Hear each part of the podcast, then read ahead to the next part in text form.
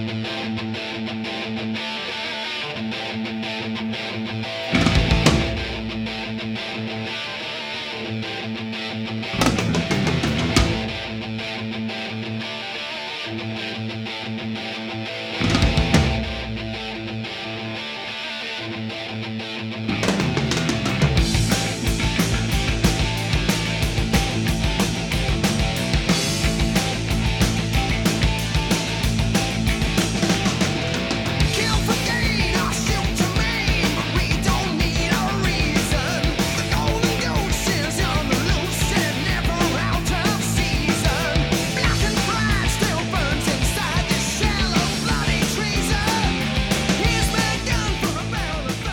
headbangers, hippies, gurus, punks góticos e pessoas de merda que escuta essa bagaça. Eu sou o Romental e está começando agora mais um episódio do podcast de Crazy Metal Mind. Tem aqui comigo Daniel Ezerhard. Tamo aí, cara. Depois de muitos percalços pra gravar esse disco, finalmente alguém veio gravar com a gente. Tá, tá difícil, as pessoas não Ri- querem. Rimou, inclusive.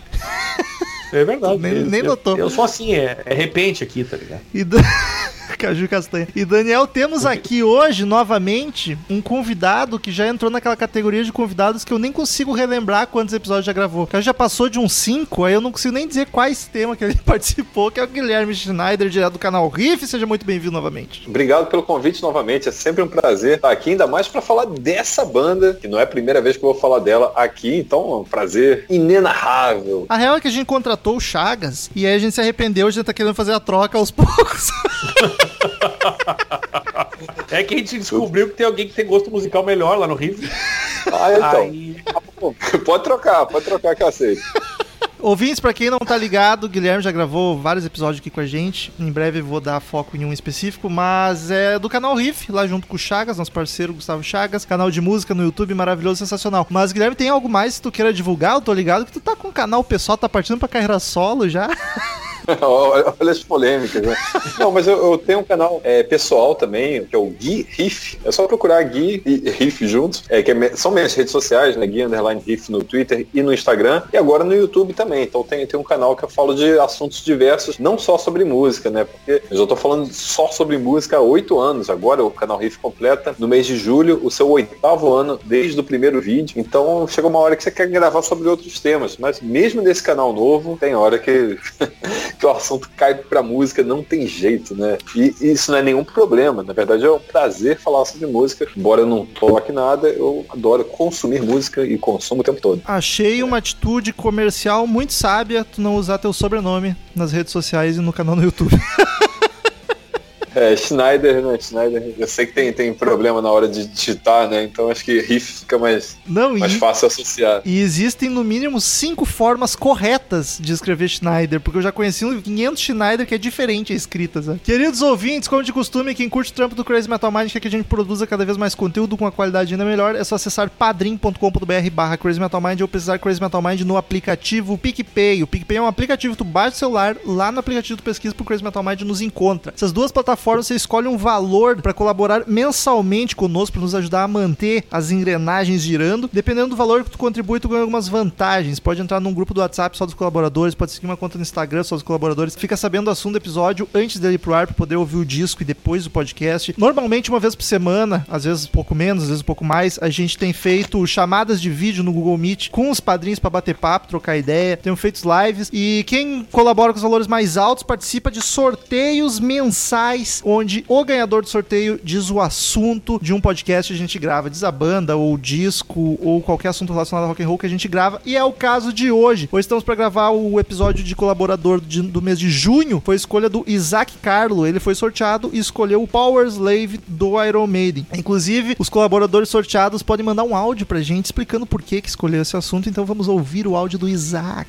Fala pessoal do CMM, meu nome é Isaac, sou padrinho de Divinópolis, Minas Gerais. Escolhi o Power Slave porque ele representa a fase clássica é, do Iron Maiden, foi o que me fez virar realmente fã da banda. Eu já ouvi o Iron Maiden há algum tempo, mas é, esse álbum representa pra mim o, o, o ponto principal, toda a fase é, é, criativa do Iron Maiden, o auge criativo do Iron Maiden, e confirmou isso aí pra mim. Então, há muito tempo que eu gostaria de ver esse tema ah, sendo discutido aí no Crazy Metal Mind e finalmente chegou a hora. Muito obrigado, um abração a todos vocês. Pra quem curte Iron Maiden, já gravamos de muita coisa. É uma das bandas que o Crazy Metal Mind mais falou. Da- Daniel me ajuda se tu lembrar aí. Começamos com. Tem episódio sobre a banda, tem do Number of the Beast, tem do Somewhere in Time, do Seventh Son, do Peace of Mind, do X Factor que o Guilherme participou. Esse é um que eu lembro que ele gravou junto. Acho que foi o último de Iron que a gente fez, foi do X Factor. Acho que foi. E foi. teve o Brave New World. World.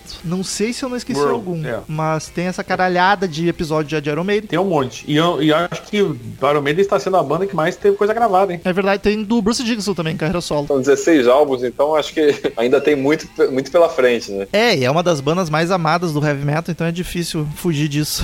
Ai, tem aqueles fãs chato pra caralho. É, inclusive, vamos, vamos debater Eu só sobre quero isso. criar polêmica com fã aqui. Eu gosto de criar polêmica com fã. Então vamos criar. Então vamos falar sobre Iron Maiden Power Slave.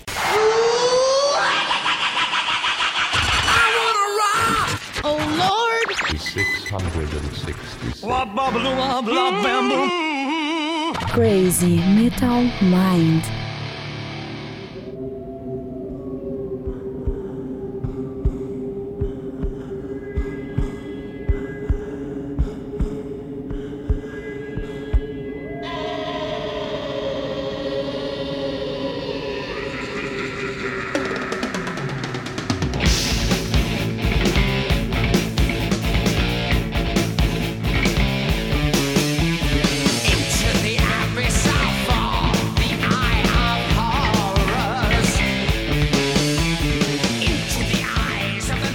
Contextualizar, no grupo dos padrinhos, um dos nossos colaboradores, Guilherme Calciolari, por vontade própria, descobriu um formuláriozinho de votação lá bem bacana e começou a fazer uma Copa do Mundo com votações pra eleger o melhor álbum do rock. Agora estão fazendo do rock nacional, mas já rolou do rock internacional. Quem ganhou essa batalha lá entre os padrinhos foi o Queen, A Night at the Opera. E em, que a gente já gravou o episódio. E em segundo lugar ficou o Iron Maiden Power Slave. Então, como a gente não tinha gravado esse disco, que foi eleito pelos colaboradores do Crazy Metal Mind como o segundo melhor disco da história do rock, e pensei, bom, vamos gravar, já que os padrinhos escolher, eh, elegeram. E por coincidência, o Isaac Carlo, que foi sorteado, pediu desse álbum. Então, uniu o útil ao agradável. Só que aí, como esse disco foi eleito o segundo melhor da história do rock, eu fiquei chocadíssimo. Porque pra mim, ele não tá nem no top 5 do Iron. E aí eu fiquei. É é, é eu fiquei muito surpreso, porque se tem algum fã que ame o Slave, tudo bem, mas assim, foi tanta gente a ponto dele ganhar a votação de melhor disco do Iron e segundo lugar de melhor de todos os tempos. E aí o, o Daniel também concorda um pouco comigo nesse sentido, a gente gosta do disco, a gente ama Iron Maiden, mas assim, porra, pra ser o melhor a gente ficou muito chocado. E aí eu quero saber do Guilherme, qual é a tua relação com o Power Slave? É teu disco favorito do Iron Maiden? Tá, ele tá no teu top 5? Tu fica surpreso com esse resultado ou pra ti tá justíssimo? Não, eu, eu não fico surpreso com o resultado, mas assim, é, assim, contextualizando também, é minha banda favorita, já, já comentei isso no, no outro episódio que eu participei, do X Factor, é, que por sinal é um álbum bem polêmico, mas assim, eu acho, cara, que o Power Slave, assim, pelo menos pra mim, não é o meu álbum favorito do, da banda, assim, mas eu, eu entendo essa opinião e, já vi muitos e muitos fãs dizendo a mesma coisa, que era o melhor álbum da, da, da carreira da banda. A gente tem muita coisa pra falar sobre esse álbum, mas assim, pessoalmente, ele estaria ali em quarto lugar. Eu fiz, eu fiz essa, essa lista do melhor ao pior recentemente no meu Instagram, eu fiz um post lá que listava é, todos os álbuns de estúdio, mas assim, meramente gosto pessoal, óbvio, né? Então, é, ele ficou em quarto lugar, mas é um álbum que tem uma, uma importância enorme pra mim. Assim, eu diria que esse foi o álbum que me levou pro mundo do, do rock, do metal, sabe? Antes dele eu ouvia pagode, funk. Olha aí, sacanagem. Guilherme foi É, é, é absolutamente pela- sério. pelo escravo Power, Powers, força. de- Ah, eu não sei traduzir essa porra aí. É isso aí. Escravo O- aliás, é um álbum, é um álbum que, que tem notas altíssimas, né, cara? Eu já vou dar uma cortada aqui no Romo, mas já que a gente tá falando dessa- dessas polêmicas, a All Music mesmo deu quatro estrelinhas e meia aqui, das 5. E outras, outras publicações, cara, dão nota 10, nota 9. É um álbum. E eu, e, e eu confesso, fico, eu, eu sei que é um álbum bem conceituado, mas eu gosto de Iron legal, assim. Mas pra mim, só o Seven Sun dá uns de 10 a 0 nesse álbum aqui. E, mas te- é. eu vi que é geral, cara. A galera, a galera leva esse álbum muito bem, assim, sabe? Mas aí, só pra meter uma pressão no Guilherme, então, como rolou essa polêmica lá no grupo, os padrinhos estavam sedentos por um convidado que fosse defender o disco. Porque eu e o Daniel não gostamos, mas não achamos nada se- demais. Não, a gente, não- a gente não vai detonar. Não, o jamais. disco. A gente não Ou detonou então, o X se Factor. Guilherme tá, mas- Mas eu, eu, eu acho que o, o Power Slave, gente, tem um calcanhar de Aquiles. A gente vai chegar lá, mas eu acho que ele tem um ponto fraco, por incrível que pareça, né? A gente vai chegar lá. Então, é o quinto disco de estúdio do Iron Maiden lançado em setembro de 84. E uma curiosidade que talvez faça os fãs gostarem ainda mais é porque foi na turnê desse disco que foi gravado ao vivo, classicaço Live After Death, que é um dos ao vivo mais celebrados da história do rock do Iron Maiden, acho que é o mais clássico. E foi também na turnê desse disco que a banda veio pro Rock in Rio de 85. Então foi na época que a banda estava estouradaça, principalmente aqui pro Brasil. Como definir a sonoridade do Iron Maiden nesse disco em específico? Iron é meio que heavy clássico sempre, né? Não tem muito o que dizer. Eu diria que é o primeiro, assim, ó, primeiro pezinho do Iron Maiden no rock progressivo, mas muito de leve ainda. Assim, a gente botou o dedão dentro d'água.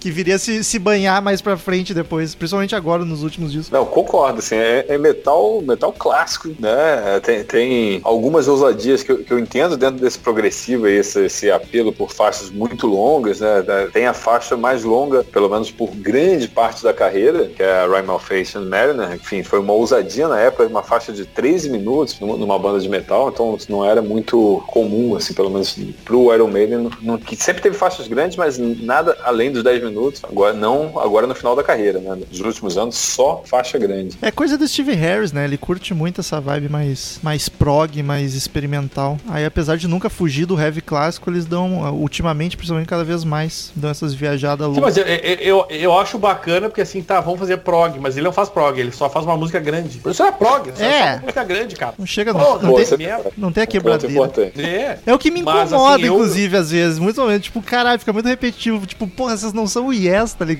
Calma, cara. É, Eu vou te dizer que a gente vai chegar nessa faixa aí, pra mim, me, me, me, me deu um. Porque é uma música boa, mas tem uma hora que tá, velho. Desculpa, mas eu, não, eu vou ter que tirar meu joinha dessa música aí, porque. Ah, não. gente, nossa, gente, Ah, esse episódio a gente vai comprar uma briga.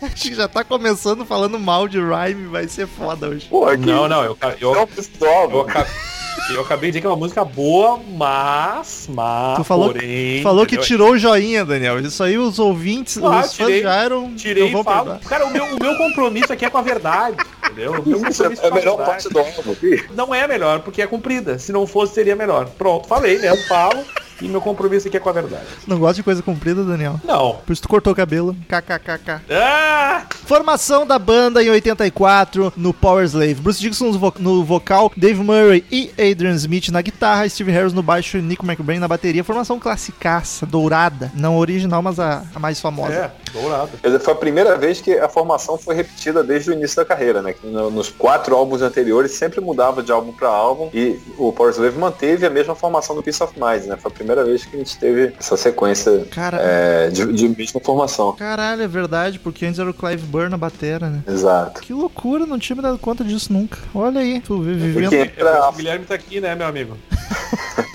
e aí que entra a fase de ouro, né? Que para muita gente são esses, esses cinco álbuns aí com essa formação, com esse quinteto, que seria o, o auge da banda. E eu acho que o Power Slave talvez mostre o momento que a banda tava com mais sangue nos olhos, assim, fez a maior turnê da carreira, né? Teve uma turnê de, de um ano praticamente na, na, na estrada, 331 dias em turnê da The World Slavery Tour, essa turnê que gerou Live After Death e, e gerou também o, o show histórico aqui no Rock in Rio, né? Primeira vez deles aqui no Brasil. A banda tava entrosada. Tava, não, tava tinindo ali. Eu acho que era, era o momento de, da, da- da melhor formação ali, o Dream Team do Iron Maiden, e assim, eles muito com. No início, com muito, muita vontade, né? Quer dizer, muito no início não, né? Porque já era o quinto álbum. Mas assim, dessa formação, talvez tenha sido um, um grande momento. Apesar de, eu concordo com, com o Daniel, também tem outros álbuns dessa formação que eu até prefiro. Pode até colocar isso depois, mas Qual é o teu favorito? É. Só o top. meu favorito do Iron Maiden, mas é são motivos pessoais, mas o, o Brave New World, pra mim, acaba tendo um valor sentimental muito Olha grande. Não só sentimental, eu gosto das músicas e tudo, eu gosto muito do álbum, mas aquela coisa da primeira vez, do retorno do Bruce Dixon e do Adrian Smith. Enfim, eu vi o show lá do, do Rock in Rio, que virou também DVD. Foi, foi incrível, foi um álbum que eu dormi na fila pra comprar.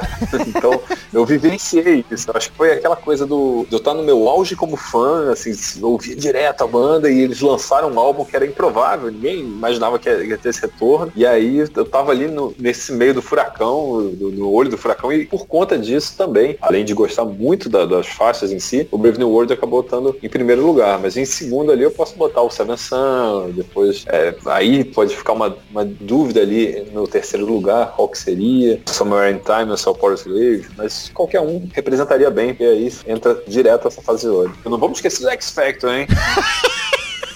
A gente tá tentando esquecer, Guilherme. ouça o episódio, ou- ouça o episódio. Aliás, quando eu avisei os ouvintes que era tu que ia gravar, eles ficaram felizes, pensando, porra, ele deu, ele deu nota alta pro X Factor, ele vai salvar o Power Slave do rumo do Daniel. Tô aqui pra defender o Iron Maiden. mas, mas, gente, eu não, eu, eu, eu não tenho nem como dar nota baixa pra esse álbum, pelo amor de Deus, né? Não é isso aí que a gente tá falando. gente. Mas é que o fã de Iron é muito passional, Daniel. Tu não pode falar eu uma sei, vírgula. Eu sei. Aliás- eu sei porque eu convivi com alguns. Guilherme, tu atualmente tu ainda escuta bastante Iron, porque essa foi outra discussão que eu e o Daniel tivemos tendo. A gente teve logo depois do show deles aqui em Porto Alegre, e aí com esse disco a gente teve que ouvir 13 vezes, porque a gente tá tentando essa gravação há tempo. E aí a gente chegou meio à conclusão, tá um pouco cansado de Iron, tá ligado? Tipo, sei lá, tô ficando velho pra Iron Maiden. Tipo, é foda, é massa, só que já não brilha mais tantos olhos como antigamente. Tu como um fãzão, tu Não, ai- ainda rola. Essa pergunta é muito interessante porque essa pergunta foi feita pra mim nesse final de semana. Assim, Olha aí. O, o Gustavo Chagas me perguntou, a gente estava gravando um- uma live do, do canal Riff, ele chegou, pô, antes da live começar, cara, tu, tá- você ainda ouve Iron Maiden sempre? Porque a gente comen- comentou alguma coisa, ele deu uma sacaneada no Iron Maiden, e em seguida perguntou se eu tava ouvindo seriamente. E assim, eu nunca parei de ouvir. Lógico que ao longo da vida, já ouço, sei lá, mais de duas décadas, literalmente mais de duas décadas. Já tiveram momentos que eu ouvia mais do que atualmente, né? Porque eu, enfim, até por conta do canal Riff, eu acabo tendo, me, me obrigando a ouvir muitas músicas, me obrigando a ouvir até estilos diferentes, a- pra pra estar sempre por dentro das coisas, dos lançamentos. Então eu preciso ter uma, uma rotação, assim, de, de, de música. Mas eu, eu nunca deixei de ouvir. Inclusive eu deixei é, hoje, especialmente, por conta da gravação, ouvir assim umas três ou quatro vezes inteiro na, na sequência o Power Slave. E assim, um álbum de 50 minutos que desce fácil pra mim. Não só o Power Slave, a carreira toda. Volta e meia eu pego ouvindo. Já ouvi mais, lógico. Teve época que eu só ouvia Iron Maiden. Literalmente. Teve algum momento da vida que eu tava assim na adolescência. E isso me lembra até uma entrevista do João Gordo, anos atrás na MTV, que ele deu uma sacaneada no Iron Maiden que eu, na época, eu fiquei muito puto com o João Gordo. Eu falei, quem esse cara pensa que é? Ele falou, Iron Maiden é banda de garotada. Ele tinha falado uma coisa assim, meio que sacaneando, falando, pô, essa banda de, de adolescente. Ele falou o punk de Pô. 50 anos. É, eu ia dizer, Ratos de Porão é que é banda de, de ma- gente madura, né? Puta que me pariu. Ele mandou essa, eu nunca engoli essa frase de João Gordo, assim, falando que era banda de molecada. Mas assim, eu até entendo que é uma banda que para pro público que tá descobrindo, pelo menos como foi pra mim, descobrindo o rock, descobrindo o heavy metal, e teve um impacto, pra mim, foi avassalador. Assim, quando eu pô, ouvi pela primeira vez, foi, foi- foi um álbum que virou, assim, a chave pra mim. Falei, caramba, cara, isso é, é o, o que eu gosto. Pra mim foi definitivamente esse álbum. Depois eu ouvi vários do, do, do Iron Maiden, de outras bandas de metal, mas eu, eu sempre digo isso, o álbum que me levou pro metal foi exatamente o Power Slave, que foi um álbum que minha irmã pegou emprestado, pegou o CDzinho emprestado lá no meados dos anos 90 e eu ouvi de cabo a rabo, peguei aquele álbum e falei, pô, que capa maravilhosa, que negócio é esse? Que já, já impressiona bem, né? Assim, a capa é, é- é- talvez seja, a- talvez seja a capa mais bonita do Iron Maiden, eu acho. Eu acho que é. Minha- Eu acho. É massa pra caralho, tá ligado? Etiqueta também, ah, por conta dos elementos, tem um monte de, de, de detalhe secreto, mas, cara, eu acho plasticamente me chamou a atenção ouvir, Mas foi amor ouvida. Vamos ser sinceros, não o Iron Maiden só, mas o próprio Heavy Metal, em essência, é adolescente, tá ligado? E não tem demérito nenhum nisso. Mas é um gênero, é um gênero que, tipo, o público-alvo é essa idade. Tu te identifica muito, porque é um negócio muito É visceral. porque é revolt, É, quer a- ser revolt, quer ser de preto, de, quer andar de preto na rua, passar calor no verão, essa porra toda. Não, e a temática das letras também, tipo, Claro, guerra, dragões, eh, coisa medieval, o power metal também. A a maioria das derivações do metal é super adolescente. Não que seja um demérito, a gente ama até hoje, mas é, é compreensível que nessa fase da vida a gente se identifique mais, né? Por isso que faz muito sentido ouvir, por exemplo, uma banda muito, muito mais genial, que é Guns N' Roses, que tem letras maravilhosas, que falam sobre os aspectos da vida. por Caralho, demorou, Daniel. exemplo. Ah, não, eu tava nervoso aqui, porque eu tô vendo que o, o Guilherme é fãzão de área, eu tô perguntando as coisas que tu ainda ouve, eu já ou- eu, eu, me pergunto isso, eu falo, vai tomar no cu, é claro que eu ouço, idiota. Como é que eu não vou ouvir Guns N' Roses, porra? Tá louco? Esse Guns, cara. Não, o Guns eu ouço também, tava ouvindo bastante recentemente também. Eu tô falando, o Gustavo Chagas tem que ir pro canto dele. Chama o Guilherme, foda-se, Gustavo. Quero mais saber do Charlie. Dos músicos nesse disco específico, quem são os destaques pra vocês? Pra mim é Steve Harris. O baixo tá muito. Ah, cara, é- foda. eu, eu vou atravessar o Guilherme que eu quero que ele, como ele é, ele é fã, ele pode, ele pode discorrer melhor, mas eu não tenho como não, não, não chamar, não, não dizer que é o Brucinho, né, cara? Desculpa aí. Não, o o Bruce realmente ele tá, tá, tá num grande momento aí, mas é foda, né? Pra mim também é meu vocalista favorito. Eu sou suspeitíssimo pra falar de Bruce Dixon, que estava num grande momento, estava realmente, talvez ali até ao vivo, a- a- as performances do, do próprio, próprio Live, Live After Death. É incrível, né? Acho que ele tava ali no, no auge, no auge físico até. Ele, ele mantém até hoje aquela coisa de correr o palco todo e tal. Então, mas nesse momento ele tava insano. E assim, a performance vocal é incrível, mas a banda toda aí, o Steve Harris também, maravilhoso. As músicas compostas pelo, pelo Steve Harris, inclusive a Rhyme of the Ancient Mariner, que é uma composição dele que, pra mim, ele mostra a grandeza do, do cara. Concordo com, com tudo que tu falar da Rachel Merrill, eu concordo. Eu só não concordo com o tempo dela, tá? É só isso. Mas eu acho que exatamente o tempo deixa, deixa uh, cria a mística da, da, da música. tá- tá Para, muito Guilherme, para, Guilherme. É assim. Eu acho que talvez seja um pouco isso que me fez esse disco não se destacar tanto no meu coração, de tá tudo muito no lugar e ninguém se sobressai tanto. Tipo, a banda tá ó, no auge da forma, tipo, todos os instrumentistas estão muito bem em seu lugar. O Steve Harris, eu, pra mim, se destacou porque as linhas estão lindas em várias músicas. Mas no geral, pra mim, foi Iron Maiden ok, sabe? Porque é Iron Maiden. Tipo, ele. E, e só por ser Iron Maiden já é muito É. bom do que muita muito melhor do que muita coisa. Só que ao mesmo tempo não foi aquela explosão de cabeça que eu tenho com outros discos, sabe? Tem duas músicas nesse álbum que eu viro a mesa, quero quebrar tudo de tão foda. Mas no geral eu acho boas músicas do Iron Maiden, sabe? E aí os músicos também. Ah, não, nesse ponto eu concordo. Eu, eu acho que é um belo álbum, mas eu concordo contigo. Tem, pra mim tem três músicas que eu. Quatro músicas, tá? Uma eu cortei porque você já sabe. Ah, mas tem três, por exemplo, que eu gosto muito. E duas clássicas. E uma que é a grande música que toca sempre em qualquer lugar e que todo mundo tira o pé do chão em Porto Alegre, né? Pelo amor de Deus. Que é foto. Vocês vão saber que a gente. Vocês imaginam que a gente tá falando aí. A gente vai. Daqui a pouco a gente vai falar delas, mas enfim. mas eu acho um baita álbum. É um álbum bom, sim, sem dúvida. Não, eu, eu concordo que metade do álbum é muito acima da média e a outra metade é, não, não, é, não corresponde, talvez, à expectativa ou que foi entregue em outros álbuns, que era bom de Isso, faixa. isso. Talvez seja uma acima da média e outra abaixo da média, entendeu? Eu acho que é por aí. A gente vai, vai chegar, talvez quando passar faixa a faixa, a gente vai, vai, vai detectar esse, esse ponto fraco, esse calcanhar de Aquiles aí do, do Power Slave, mas volta a de- defender esse álbum, apesar de tudo. E pra isso, Guilherme, é isso mesmo. Tem que dar na cara. Falou, tem que falar merda, dá na cara. Não se acanhe de xingar, inclusive. Por favor, a gente tá aqui pra isso.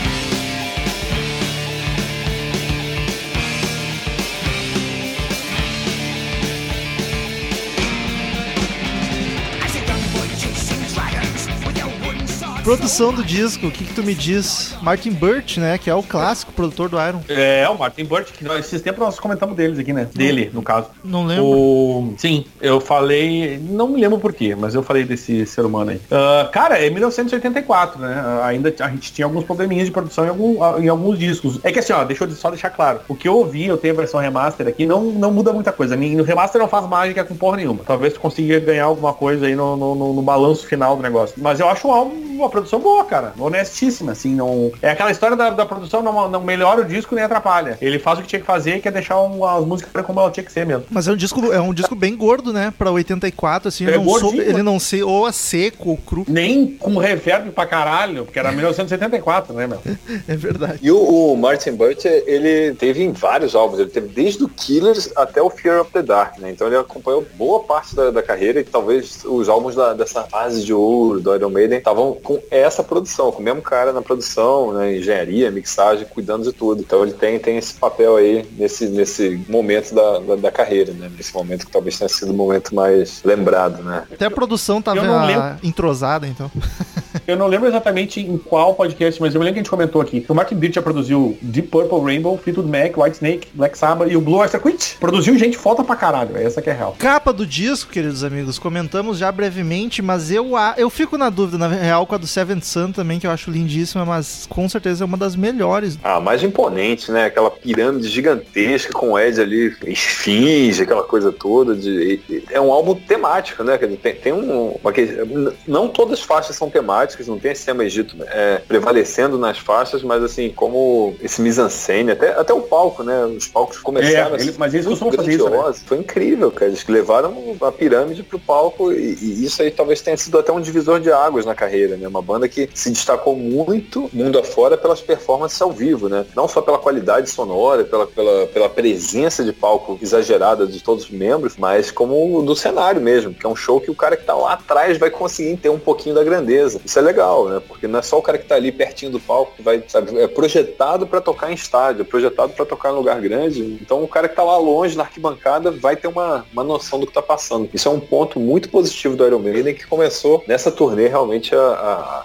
entrar em outro, outro nível. Foi uma capa que já, já traduziu essa grandiosidade que eles estavam esperando. Ô Guilherme, tu É falou em lindíssimo. Eu, eu compraria uma camisa com essa estampa. Infeliz- Ainda não tenho uma camisa com essa estampa, mas gostaria de, de andar com essa, com essa edição aí na, na pirâmide. Tu falou em temática do disco, mas é, a maioria das vezes fala sobre guerra no geral, né? Eu não, eu- essa temática ah, egípcia, acho que eu vi em uma música, assim, sonoramente, no resto não tem muito, né? Praticamente é brasileiro. Daniel, vendagens, paradas e críticas. Críticas que tu já comentou lá no começo do episódio. Ah, Tem algo de paradas e E- vendagens? Não, mas tem um dado bacana que eu gosto de, de, de citar sempre, é o famoso, famoso 100 álbuns. Os, esses, essas listinhas, né? A Rolling Stone tem uma lista dos 100 maiores álbuns de metal de todos os tempos. E este álbum está em 38º lugar, que não é pouca bosta, né? Uma merda. Afinal de contas. E, ó, pronto, começou. A velha, filha da puta.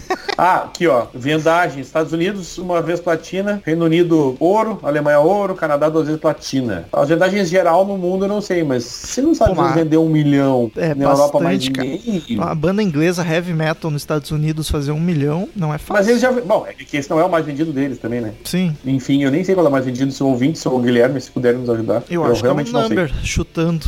Eu chutaria assim no susto que é o number, mas Aham. seria bom dar, dar uma conferida. Mas é, eu acho que nessa época o Iron teve uma vendagem muito, muito parecida. Assim, ele sempre entrava bem no, no- na- nas, nos charts, né? Sempre entrava bem nessas, nessas vendagens. né? Então ele apareceu bem na, na Europa toda, Estados Unidos também, Japão sempre também bem cotado. Então acho que foi, foi certificado platina, ouro é, em alguns países, né? Tanto o Nico quanto o Adam Smith, eles falam que esse álbum que fez o Iron ficar famoso muito rápido. E eles citam inclusive o Brasil como, como os outros de um lugar que esse álbum aqui deu um, deu um up foda aí na carreira da banda. Mas o Rock in Rio deve estar no. Brasil eles têm fã. No, no, no Brasil eles têm fã pra caralho, né, velho? Na, na América do Sul como um todo, assim, é, é É, um fenômeno muito. Aqui no Brasil, acho que o, o papel do, do Rock in Rio foi. Assim, eles dizem que foi o show com a maior, o maior público da carreira, né? Assim, 300 mil pessoas, assim, no Rock in Rio. Quem tava lá, eu já comecei, eu não, não estava lá, tinha dois anos de idade, mas já conversei com algumas pessoas que foram, de fato, para lá. Não sei se tem algum ouvinte que teve presente nesse primeirão Rock in Rio 85, porque, assim, os relatos são assim, um show absurdo, muito intenso e com um público exageradamente grande, né? Assim, tinha uma estimativa de 300 mil pessoas.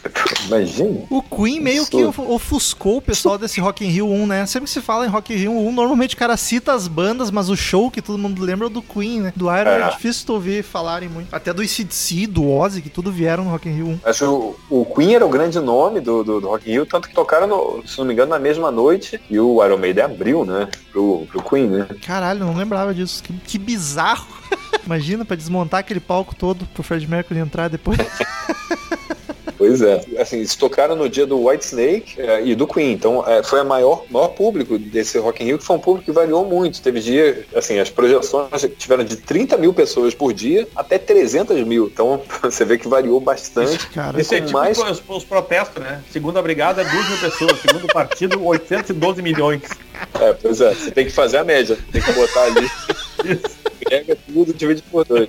Mas o dia só pra. Teve, teve nem Mato Grosso, Erasmo Carlos, Baby Consuelo e Pepeu Gomes, White Snake, Iron Maiden e aí sim o show lendário do Queen, né? Que dia Mas foi, foi essa, pô, bem eclético. O pessoal que fala, ah, o, o Rock in Rio tá, tá meio esquisito, não sei o quê. Pô, eles já tinham nomes brasileiros como o Ney Mato Grosso, Erasmo Carlos, Baby Consuelo e Pepeu Gomes no dia do Iron Maiden, no dia do Queen. E tava tudo certo, tava tudo Sempre em foi, casa. sempre foi essa festa. E a galera que é uns O metais. Cazuza não foi no mesmo dia, né? Ou foi, o Cazuza fechou o Rock in Rio, na real, né? É, a Cazuza. Eu, é, foi, Teve aquele lance do dia pro dia nascer feliz último lá, que era bem a época da. Que o Cazuza da- da acabou com a ditadura. É, ele cantou e aí os, os, os generais pensaram, tá, agora não vai ter jeito. Vamos acabar com esse negócio. foi no, no último dia do Rock in Rio de 85, foi o dia que teve Barão Vermelho, né? Com o Cazuza Isso e aí. o Todo Yes, B-52, Nina Hagen, Blitz, Gilberto Gil. Lógico que eu não tô, de- não tô falando isso da cabeça, não. Tô olhando aqui. Eu ia dizer, pô, pra quem não teve, ele tá sabendo pra caralho. Pra mim, não tinha, ele teve lá.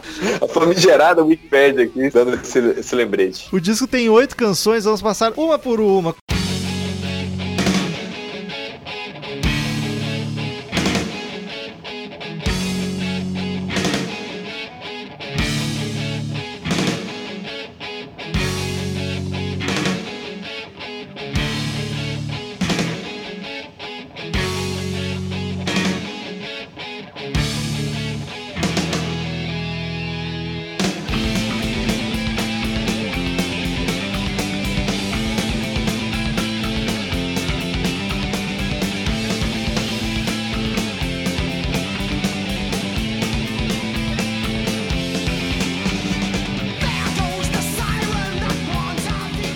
Começa com Aces High, que é um classicaço da banda, riff maravilhoso. Aliás, esse show aqui em Porto Alegre, né? O aviãozinho. Aliás, curiosidade, as duas primeiras músicas desse disco É. eu assisti a dois metros da banda, que- porque foram, É foram as duas primeiras da última turnê aqui, eu tava na barricada tirando fotos, então eu tava nos pés de Bruce Dixon, foi lindo, com aquele avião É a gigantesco. famosa música do, do aviãozinho gigante lá, que muito massa, inclusive. Aliás, começa, começar com essas duas músicas é pra começar com, como diria Ivete Sangalo, com o astral lá em cima, né?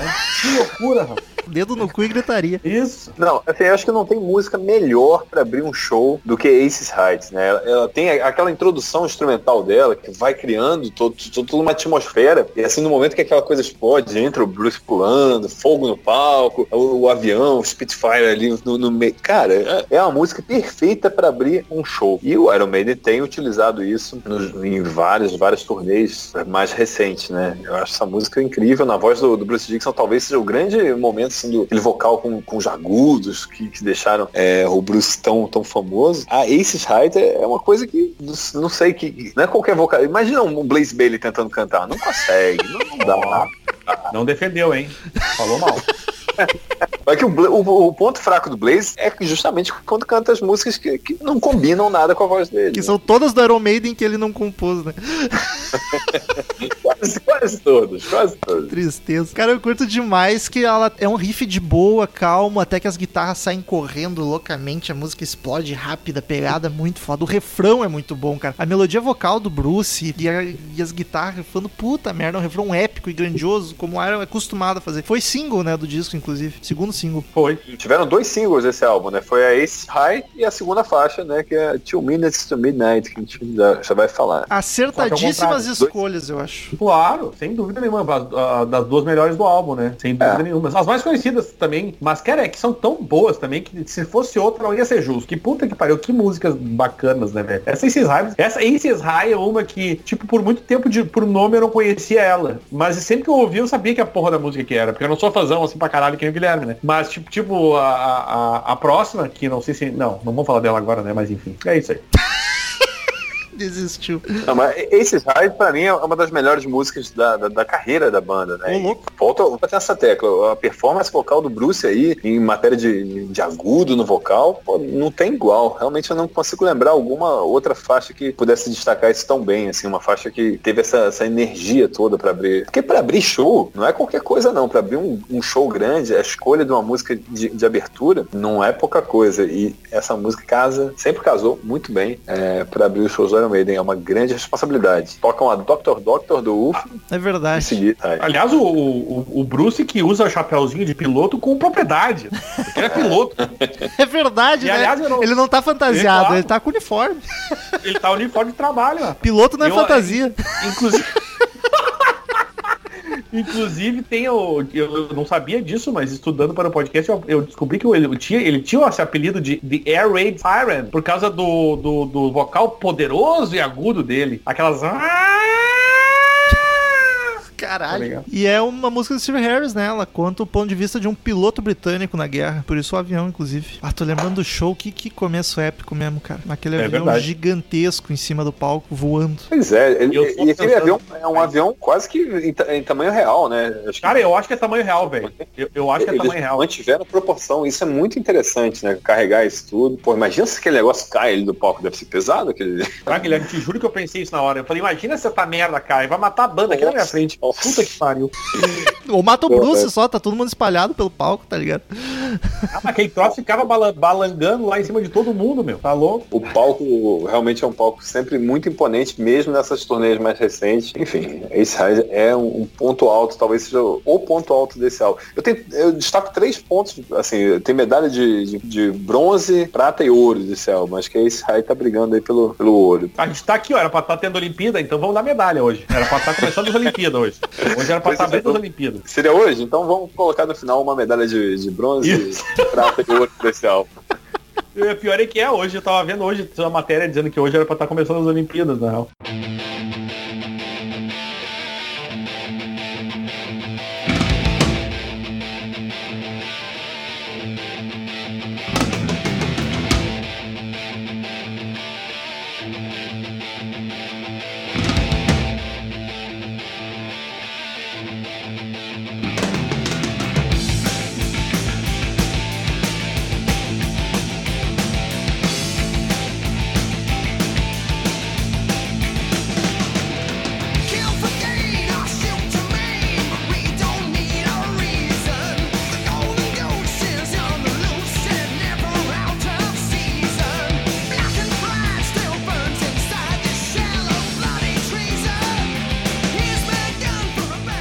Segunda canção, Two Minutes to Midnight, que pra mim é a melhor do disco. Mais um classicaço absurdo. E é uma das melhores do Iron, né? Puta, que música fodida, velho. Tá louco. É, é, Coisa bem acho que sim. Começa com um riff marcante já e a batera pontuando entre um riff e o outro, cara. E eu acho essa a que mais tem cara de metal anos 80. Tipo, a melodia lembra bastante Judas, até aquele heavy metal mais 80 clássico, mais quadradão, até não tão Iron, que o Iron costuma ser mais corrido. Essa eu acho mais oitenteira clássica. Até chegar no refrão épico, né, típico de Iron, que daí sim. Mas composta pelo Bruce e pro Adrian Smith. Pois é, que viriam a manter a parceria, inclusive além do Iron Maiden, né? Depois É. que, o- que o Bruce e o Adrian saíram, tocaram juntos na carreira solo do Iron Maiden, que, enfim, os dois juntos proporcionaram álbuns incríveis, como Day of Birth, o Chemical Wedding, do Bruce solo, cara, com o Adrian na, na guitarra. Então, eles dois têm um casamento muito bom, assim, os dois sabem compor muito bem quando estão juntos. E tem outra música dos dois também nesse álbum, então mostrando que a, a- a tabelinha é antiga.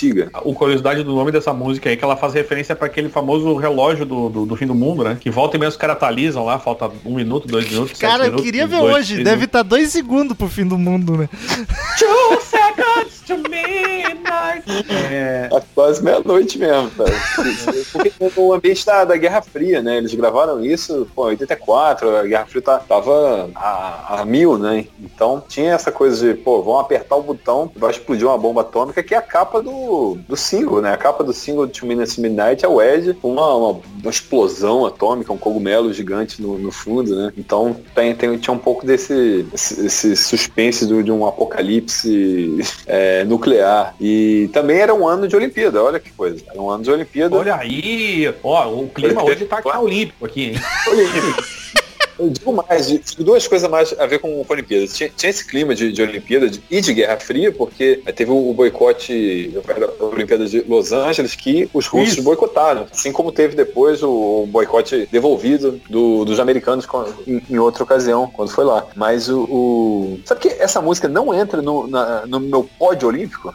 Por incrível que pareça, das oito faixas ela não, não ganha medalha, não tá entre as três Mas favoritas. estou chocadíssimo, estou chocadíssimo. Mas não é aquele lance de fãzão já tem enjoado de tanto que ouviu, tipo, Sweet Child É, Mine da vida? Tem, tem totalmente isso. Essa música, eu, eu tenho um, um certo ranço com ela, se eu posso dizer assim, pelo fato dela tocar sempre, sempre, sempre, e muitas vezes no- nos shows. Acho que todos os shows do Iron Maiden que eu fui, eu fui alguns shows, fui vários shows do, do Iron Maiden, e sempre toca. Eu fico pensando, putz, deixa eu tocar, deixa eu tocar uma outra, sabe? Eu já ouvi tantas. Não, não, não. E- Depois dessa, até vou adiantar o horário do fim do mundo aqui. Estou passando o reloginho pra frente. Tocam todo show e nunca chega na meia-noite, né? Puta que pariu. Pô, eu, eu curto muito, mas sei lá. Eu, eu acho que não, não estaria no, no- no meu, meu pódio, que eu acho que tem outras três aí que merecem mais. Pai, eu gostei que o Guilherme comprou a ideia mesmo, ele vai de temática olímpica até o fim. Temática olímpica. Ah, agora estamos assim, ué, Olimpíadas. Estamos perdendo esse evento maravilhoso da humanidade. Eu curto muito que ela dá uma baixada na metade pro final, aí o baixo do Harris aparece pra cacete, tá ligado? E logo volta a música pra correria. Iron Maiden tem a formulinha que muita gente critica, mas cara, o time tá ganhando.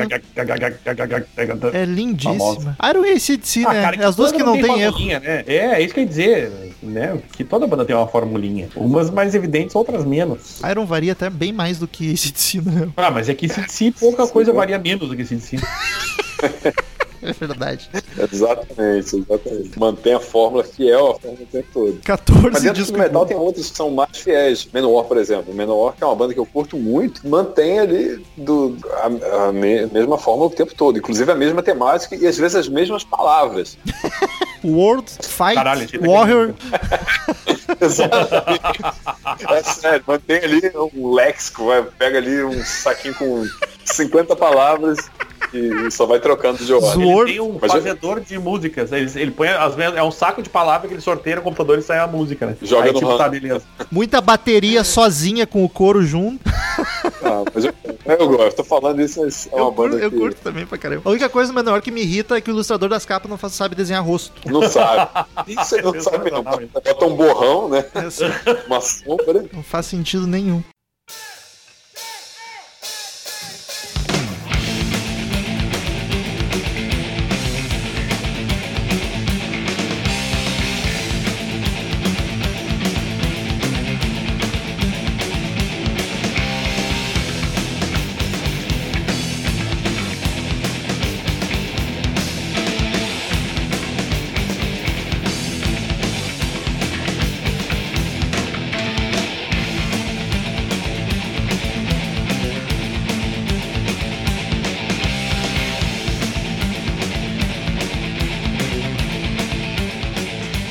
Terceira canção, Lost for Words, Big Orra. Que é, a, que é a música mais paulista, né? Orra!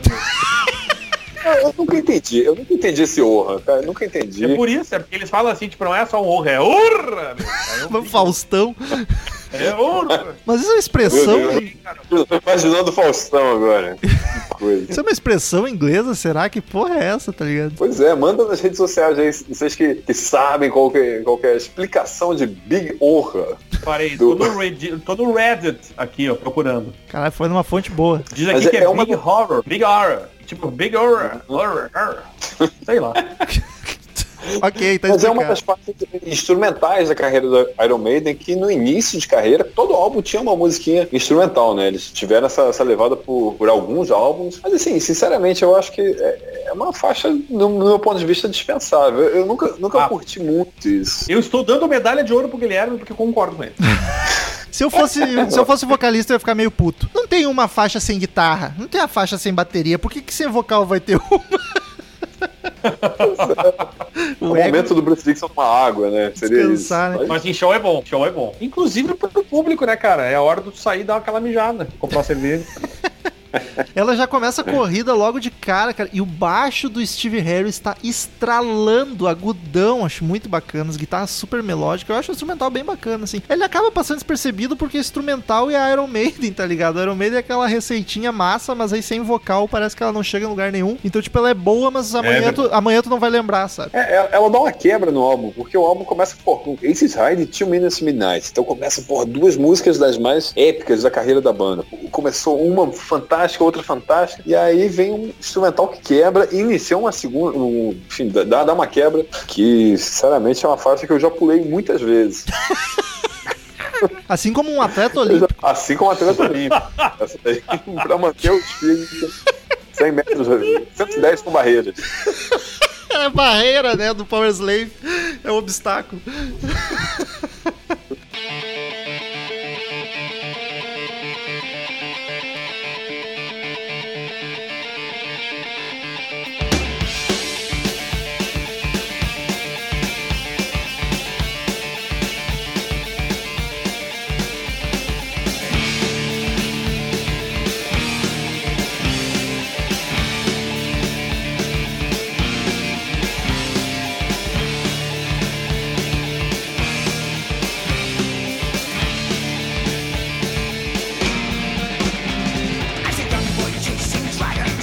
Quarta canção, Flash of the Blade.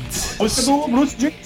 Essa música é do Bruce. E digo mais, é a história de um espadachim buscando vingança. Pronto, essa era a informação. Pode Olha seguir. aí, ele que é o esgrimista, faz todo sentido. Essa, pois é. Viu? Tu viu que só faltava. ah, Ele sempre mete uma dele ali, né? Tipo, ah, eu sou esgrimista, sou Gente, piloto, ah, esgrima, Olimpíadas, olha aí, não foi nesse ano que chamaram o. Bruce pra ser o técnico de esgrima da Inglaterra, inclusive. Não, parece que ele já competiu com, com a equipe de, de- de esgrima britânica. Ele já foi, fez Ah, parte.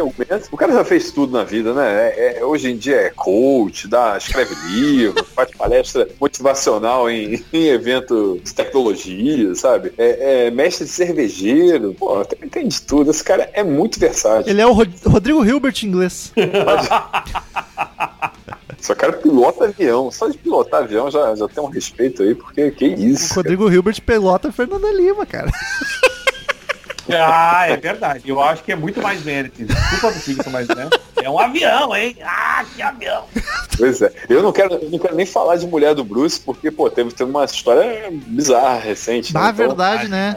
Faleceu uma ex dele. Pois é, uma história É meio esquisita. né? né? Dos três filhos. E, e eram filhos que, inclusive, se se lançaram na carreira de- da, da, da música. Eu sei que o Griffin tem, tem, tem uma banda que eu cheguei a assistir, show dele. É, esqueci o nome, acho que é Rise to Remain, show assim, meio que metalcore e tal. É uma outra pegada. Mas seguiram carreira na música. E essa mãe do, dos filhos morreu recentemente. Foi esse E- mês, eu acho, até, coisa de agora. Não, não, não, não. Cara, é que a gente tá. A gente tá na quarentena, faz uns quatro meses já, eu acho que ela morreu.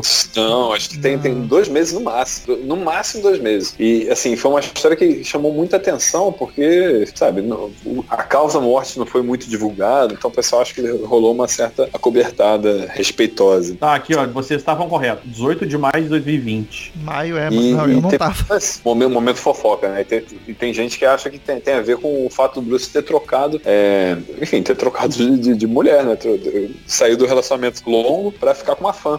Ah, é, teve uma esse fã lance. que era mais nova. Aí, Quem nunca, né?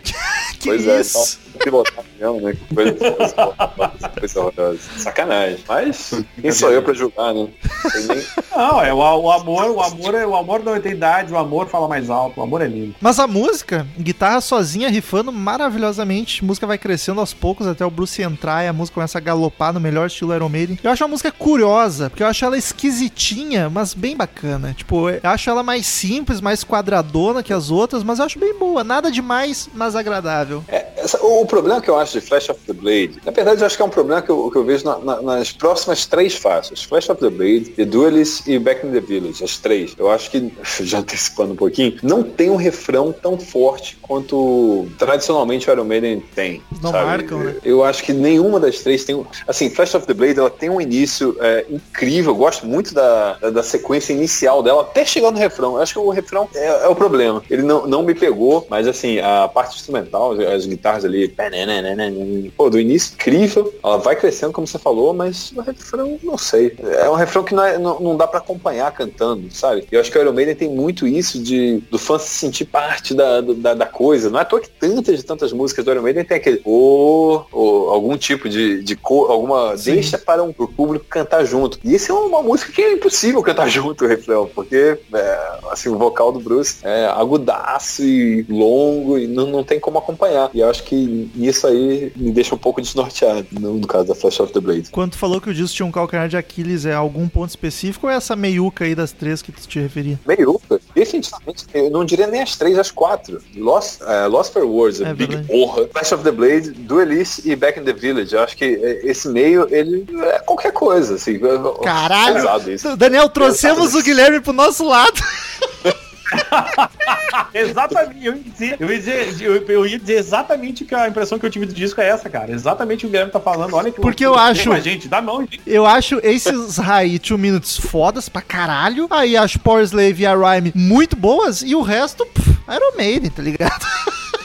Caralho, estou chocado. Não, é que, é que- é que eu acho que as duas primeiras, as duas últimas são acima da média. E a- as quatro do meio são é, qu- qualquer coisa, assim, não, não são, o- assim, duelista, por exemplo. Vamos, vamos chegar lá. Vamos Eu avançar. tô vendo, eu tô vendo essa nota caindo na minha frente. Não, não vai cair, porque o, o lado bom do álbum ele, ele joga lá pra cima. Tem aí quatro faixas que são muito boas. Mas aí que tá, é um álbum de oito faixas, como foi é, construída a carreira do Iron Maiden, boa parte, assim, vários álbuns que eram só oito faixas, oito faixas, oito faixas. Era muito. O que, que dá pra fazer oito faixas? A gente, se olhar álbum a álbum, tem álbuns que tem um aproveitamento melhor das oito faixas tradicionais do Iron Maiden. A gente pode, se se fosse repassar, a gente colocaria quantas dessas oito são ali músicas que, se- separaria pra história. Essas quatro que da, da meiuca do Power Slave não entram pra história do Iron Maiden. Não sabe? entra, não a entra em pegar- Greatest. Não, é, definitivamente não entram. Mas as, as outras quatro, metade do álbum, entram. Três. Vamos ver como é que vai ficar esse pódio, pódio olímpico aí. Mas a Power Slave e a Rhyme também entram se tiver bastante espaço nesse Greatest, né? É, Foram só três tem 20 testão, três testão. Não, detalhe, são 20 minutos, porque o álbum, o tempo total são 51 minutos cravados. 51, guarda esse número. Mais de 20, 21 minutos são dessas duas faixas finais, né? Então, Caralho, é é, pô, é grande, né? A Power Tem meia é hora de grande, né? resto, 7 minutos, né? 7 minutos e 14 segundos. Mas aí tá aceitável. Tá dentro da, das normas do Tá. heavy metal na BNT, né? Isso. Tá no desvio padrão ali. do, do, do metal.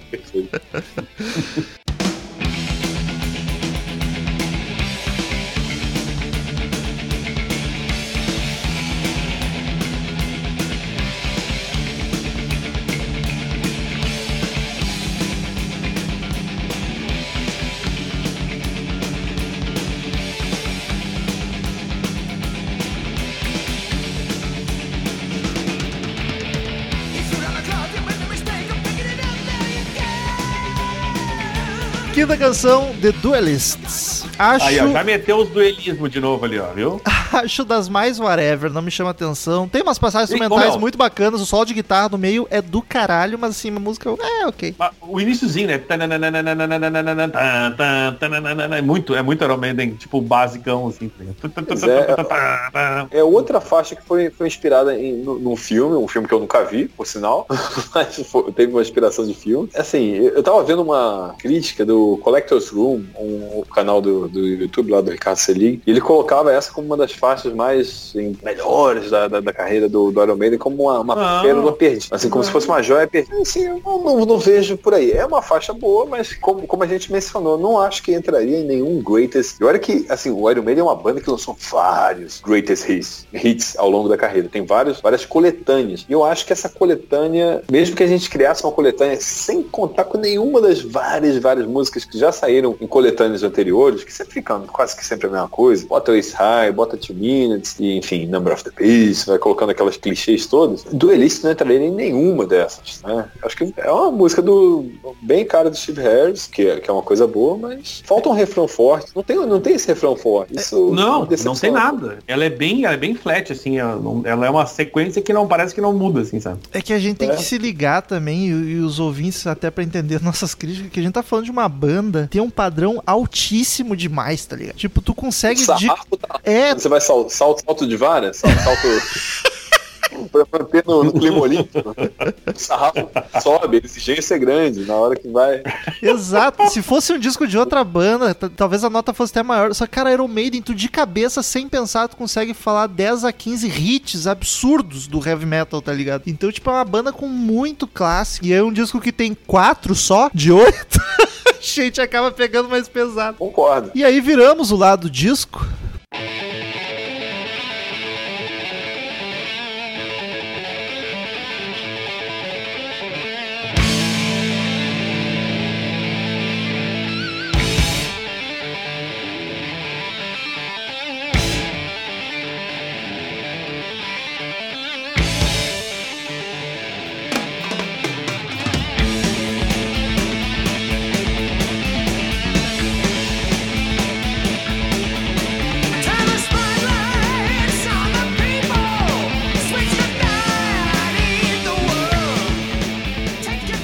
Sexta canção, Back in the Village, que é uma intro de guitarra fritandinho, a batera pontuando até entrar a galopada clássica. Outra música bacana, fuder, mas é isso aí, Iron Maiden, riff, galopada, Bruce Mas gritando, o- próxima. Mas, Rômulo, uma pergunta que eu faço pra ti e o que eu já dou a minha resposta, pra mim, a da, é melhor da Meiuca. É, concordo também. Acho, Eu- que- acho que sim, acho que sim. Concordo. Eu acho que dessas aí. A, a Flash of the Blade, eu acho que ela começa muito bem. Me, me, me falta. Não, não, não- não me pega o, o refrão. O refrão da Back in the Village acho que me pega mais. Eu gosto até da, daquela sequência final que o, que o Bruce começa a acelerar. Sim, o final é, muito massa, muito foda. E é interessante que essa música tem a ver com, com uma outra faixa do, do Iron Maiden, do Number of the Beast, que é The Prisoner, né, que tem a ver com, com o lance do- de um seriado antigo é, que inspirou a The Prisoner, acho que The Prisoner, no seriado, e que É, esse aí, The Prisoner era muito da, da vila, né? Então era o retorno a essa vila. Então é uma música que, que dialoga com uma, uma faixa famosa anterior, The Prisoner, que é uma música muito boa do Number of the Beast. Então acaba tendo. O Iron Maiden tem, tem algumas, algumas historinhas, sabe? Vai ter a história da, da Charlotte, sabe? Charlotte Holland vai aparecer na 22 Acacia Avenue, que depois vai aparecer em outras faixas também. Iron Maiden verso. É, pois lore. é, tem, tem, tem, tem um universo. A própria Rhyme, ela, ela tem a ver com Ghost of Navigator, do Brave New World, que quando foi lançada era meio que continuação, entre aspas, da, da Rhyme. Então, era o lance do, do fantasma do navegador. Então, tinha, então, é é uma banda que tem muito isso. Ao longo da carreira tem algumas músicas que dialogam, e uma delas é a Back in the Village, que tem a ver com The Prisoner. Ela tem um solo eu- também. O Daniel, melhor do meio. O, o Iron Maiden toca aqui, o Iron Maiden, o Bruce Dickinson várias, aqui tá, tá valendo aqui a letra, ele toca, ele faz várias referências a piloto aqui também, sobre tipo avião de guerra, que ele fala aqui, take your chances, kill the engine, drop your bombs. Ele fala várias frasinhas perdidas que fazem referência a esse lance aí de, de pilotagem. É um fanfarrão, né? Naquela época, É um que ele tema não que ele, pilotava que ele ainda, né? Pois é, Ah, mas eu, na cabeça em que momento o Bruce tirou férias ali pra aprender a pilotar. Isso eu nunca entendi.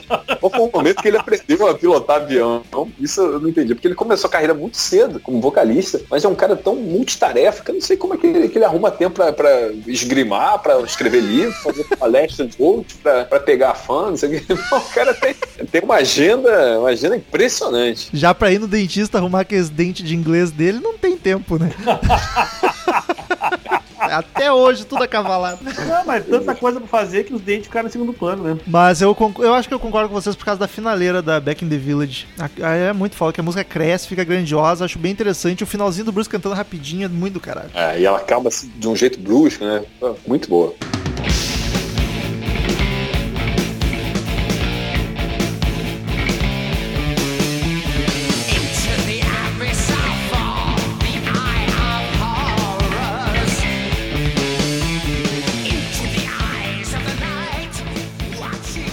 Sétima canção, homononônima, Power Slave, outra famosa da banda. Curto demais o baixo durante o riff, uma linha muito a fuder. Esse som é menos corrido, ela é mais arrastada, mais cadenciada. Curto bastante essa música. Instrumental que vai de um estrofe pro outro, acho do caralho. E tem uma passagem bem melódica e suave no meio da música. Solo super melodioso e bonito. E o Nico tá frenético também. Eu não tinha elogiado o Nico ainda nesse disco. É um, é um classiquinho, né? É, Pô, pra Lacasso, pra mim essa música aí é uma da, da- tá disputando ouro, que isso. Pô, isso daí Claro. é incrível essa faixa, adoro. Eu, achei, eu, eu comentei, ô, Guilherme, que eu achei o Romulo tão blasé pra essa música que eu fiquei um pouco chocado. assim. como assim? Nossa, não, livro é incrível, incrível. É uma música que eu gosto muito, pra mim. É um- é uma que eu gostaria de ver mais vezes ao vivo, que eu acho que, que ah, o refrão é maravilhoso, ah, os momentos, sabe? Tem um momento que é mais devagar e tal, sabe? Te, te transporta ali pra, pra dentro da- da- das tumbas do Egito antigo e se sente desespero do, do personagem vocalista, né? Que tá, tá, tá pra morrer, sabe? Uma coisa incrível. O Iron faz, Essa- faz muito bem. O Iron faz muito bem essas passagens das partes calmas pras aceleradas, né? Fica muito orgânico. Se tu ouvir separado, tu diz que é uma música diferente, mas a transição, assim, tu ouvindo flui tão natural. Acho o solo maravilhoso, o solo final. É, cara, eu sou suspeito pra falar uma, uma música do Bruce, que inclusive ele tocava na, na, na carreira solo às vezes, né? Porque a pessoa que ia antigamente no, no últimos ótimos shows solos dele, era queria ver uma palhinha de Iron Maiden e essa é uma daquele que ele tocava, que ele tocava só as músicas que ele tinha participação na composição. E muitas vezes era Two Minutes, né, que é, enfim, é uma música é, marcante e que ele tá ali na composição junto com o Adrian, e a Power Slave, que é uma música que também eu tive o prazer de ver o Bruce cantando na carreira solo em 99. Olha. Primeiro show que eu vida, na vida, assim, primeiro grande show que eu fui. Foi justamente a carreira solo do Bruce e ele cantou Power Slave, foi ali talvez um dos momentos mais intensos. Antes de falar do, do meu, das curiosidades do Power Slave, só pra dizer que ele aprendeu regress- fazendo uma brincadeirinha de voar na Flórida em 1990. Ele pegou o gosto pelo negócio. Agora, como ele conseguiu o tempo, jamais saberia. Fica aí a dúvida. Foi tarde mesmo, então, foi nos anos 90. Foi, foi. Ah, e, e essa música, ah, ela é a única, não é do disco que fala sobre a capa? Ou os motivos da capa, acho que é, né? Eu cheguei a ver, eu- assim, é muito cara de pau dizer que Lost for Words tem a ver com, a- com, com, a- com o tema. Pô, a música é uma música instrumental, né? É. É, é pau. Mas eu acho que é, o tema é a música, né? A música realmente ela tem Power Slave, é faixa título, e acho que é a única que de fato tem. E aí faz sentido, porque a faixa título do meu álbum e, a- e a temática da música é o que é a capa do álbum, né? Então, Não, e é muito interessante, porque vocês já pensaram se esse álbum, o foco dele tiver, tivesse recaído para uma outra faixa, como teria mudado tudo, todo, toda essa. É. A capa existiria. Vamos dizer, ah, não, vamos, a música que vai ser. A, a música tema do álbum vai ser, sei lá, Aces High. Porra, vai botar um aviãozão na capa, vai botar um tema de guerra, Two Minutes, vai botar, sei lá, um relógio. Vai botar o Ed adiantando o reloginho pro fim do mundo. ali. Ah, Pois é. Você vê a importância, cara, a importância da capa do Derek lá que fazia aquela- aquelas, é, aquela arte, né? Porque isso tem um peso muito relevante. Porque imagina, faz uma capa cagada, a gente que perde um pouco da mística. Isso ali pro adolescente que tá descobrindo uma banda, tá descobrindo. Isso, esse detalhe não é pouca coisa, não. É alguma coisa que gera uma curiosidade. Eu acho que É, naquela, mim é- foi, foi naquela época, muitas vezes, o primeiro contato que tu tinha com a banda ou com o disco era a capa, né? Não sabia nada dela via a capa na loja. Pô, imagina isso num vinilzão, cara. Pegar um LP, né, com grande, porque é uma capa que, que merece ali você, admirar em, em grandiosidade. Então acho que não é pouca coisa. E foi uma escolha feliz. É, o Power Slave ter sido a faixa título e pra mim é, tá ali no top 3 desse álbum. Adoro o refrão, acho que é, a agonia com que o Bruce canta é, é incrível. Ah, tá no meu top 3 também, com o bronze.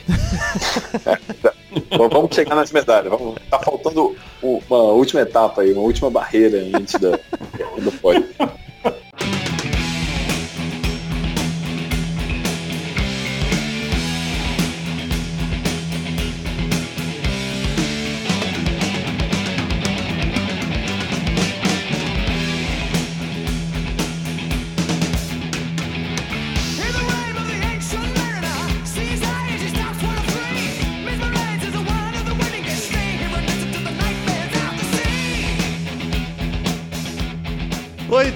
Canção, Rhyme of the Ancient Mariner. Outra que é conhecidas, riff galopante pra variar. Eu curto muito essa música, cara. Um dos primeiros sinais, e é um dos primeiros sinais do Steve Harris do progressivo, né? Comentei antes já isso no começo, tô falando, tô me repetindo aqui. Só que pra mim é aquele negócio, cara. Eu acho uma música muito massa, só que várias passagens do caralho, só que, puta, cara, 13 minutos, mano. Vocês não são yes, gente, pelo amor de Deus. Calma. Mas ela tem aquilo que eu sempre elogio no CMM, quando a banda para pro vocal cantar sozinho uma frase ou outra, que eu acho isso muito legal, muito empolgante. É, cara, então, muito bacana, gosto dela. E ela tem lá inspiração no livro do, do século XVIII, do, do- tem, que é um cara contemporâneo do William Blake, que é um autor que o, que o Bruce usou por dis- de, de inspiração no disco solo dele, né? O The Chemical Wedding. Ah, e aí ele conta a história do marinheiro lá, que tinha, o, o navio dele foi arrastado pro, pro, pro sul por causa de tempestades, blá blá blá blá. E a moral, da, eu gosto da moral da história, é que nós devemos amar todas as criaturas criadas por Deus. Bacana. Como que chegamos aí, né? Não tenho a menor ideia, mas é o que disseram aqui, eu acredito. É, o cara que matou, matou o passarinho lá e aí. Teve a maldição, né? a maldição do alto mar. Mas foi por muito tempo essa maior faixa de duração do- da, da carreira do Iron Maiden. Foi superado só agora no, no último álbum, é, no Book of Souls, que teve a Empire of the Clouds, né, que tem mais de 18 minutos. Então, é, eu acho que tinha uma mística nessa, nessa época, pelo menos quando eu descobri, eu falei, porra, que isso? Os caras fizeram uma música com 13 minutos, tal, metalzão. E tem, realmente, é uma música que tem vários momentos. Tem momentos assim que, que fi- fica realmente mais lenta, tem, tem passagens. Dá, dá pra dividir ela em duas ou três partes partes ali, bem, bem segmentadas, sabe? Acho que tem ali. A parte, a parte que me incomoda mais é Pode que dividir. no meio da música ela para e fica uma guitarra dedilhando com o teclado viajando, que pra mim não precisava, porque fica séculos aquilo e não chega em lugar nenhum. Pra mim, se tirasse essa passagem, a música já ficaria. melhor. E eu gosto da música ainda, mas ficaria melhor ainda. É, o início dela é matador, né? Eu acho que ela começa, aquela, aquela vi- virada de bateria ali inicial, te, te coloca pra dentro ali, já, já te joga direto pro, pro navio, sabe? Você se sente ali que você tá, tá fazendo parte daquilo. Mas depois Cara, tem, até fica meio o-